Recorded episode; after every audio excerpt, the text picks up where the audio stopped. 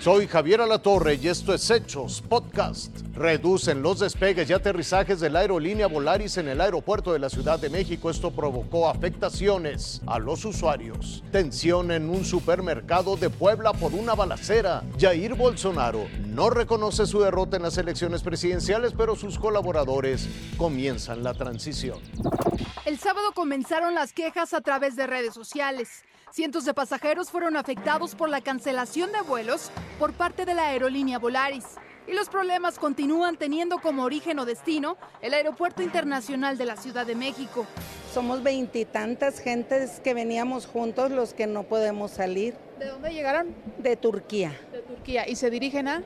Pues eh, hay unas personas que van a Jalisco, otras van a Sinaloa, otras van a Tijuana. Venimos de diferentes partes. ¿Y la mayoría cancelados? La mayoría. En un comunicado, la aerolínea informó que toda esta problemática de las cancelaciones tiene su origen en la reducción de slots de despegues y aterrizajes por la temporada invernal implementada por este aeropuerto. El pasado 25 de agosto, la Secretaría de Comunicaciones publicó que la terminal capitalina y las aerolíneas acordaron disminuir de manera provisional de 61 a 52 las operaciones aéreas. Dicho acuerdo abarca la temporada invernal que comenzó precisamente este 31 de octubre y concluirá el 25 de marzo de 2023. La cantidad de slots que cada aerolínea tiene asignada, es decir, el número de aterrizajes y despegues, les fue notificado a mediados del mes de octubre. Si eso fue durante el mes de octubre, ¿por qué a mí me lo notifican el mero día de mi vuelo? De acuerdo con datos publicados en la página de la terminal capitalina para esta temporada, la empresa Aeroméxico tiene el mayor número de operaciones, 79.181. Le sigue Viva Aerobús con 23.521 y Volaris con 21.034. Pero solo esta última hasta el momento ha tenido problemas considerables de sobresaturación. La aerolínea informó que está apoyando a los usuarios afectados, sin embargo, las quejas no cesan puro pagar y pagar y gastar y gastar porque no, aerolínea no se hace cargo de nada. Aquí están los tickets de los hoteles donde nos hemos quedado. Yo aquí tengo todos los vouchers de restaurantes, de todo, todo, porque vamos a ir sobre la Profeco. Este martes Volaris ha cancelado al menos 25 vuelos. Alicia Gutiérrez, Fuerza Informativa Azteca.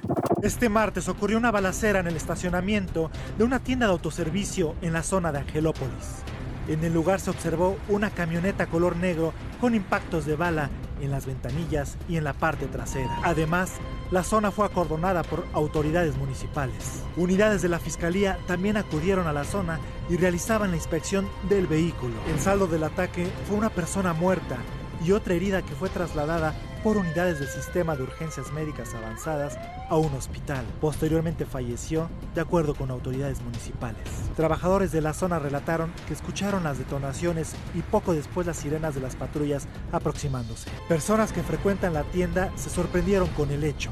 Justamente venía entrando y vi que todo está cerrado, entonces no sé muy bien qué habrá pasado. Con información de Javier Garzón, Fuerza Informativa Azteca. Luego de la victoria de Lula da Silva en Brasil surgió una gran interrogante. ¿El presidente Jair Bolsonaro aceptaría su derrota? El mandatario permaneció mudo, generando temor de que impugnara los resultados. Y en medio de su silencio, comenzaron las protestas. Algunos de sus partidarios pidieron un golpe militar. Mientras que los camioneros, uno de los grupos más grandes de simpatizantes de Bolsonaro, paralizó las carreteras brasileñas. 44 horas después de su derrota, Jair Bolsonaro rompió el silencio. En sus primeros comentarios públicos agradeció a sus partidarios el apoyo y dijo que las movilizaciones pacíficas son bienvenidas mientras no sean violentas. Bolsonaro dijo que seguiría cumpliendo la constitución, pero no concedió la elección.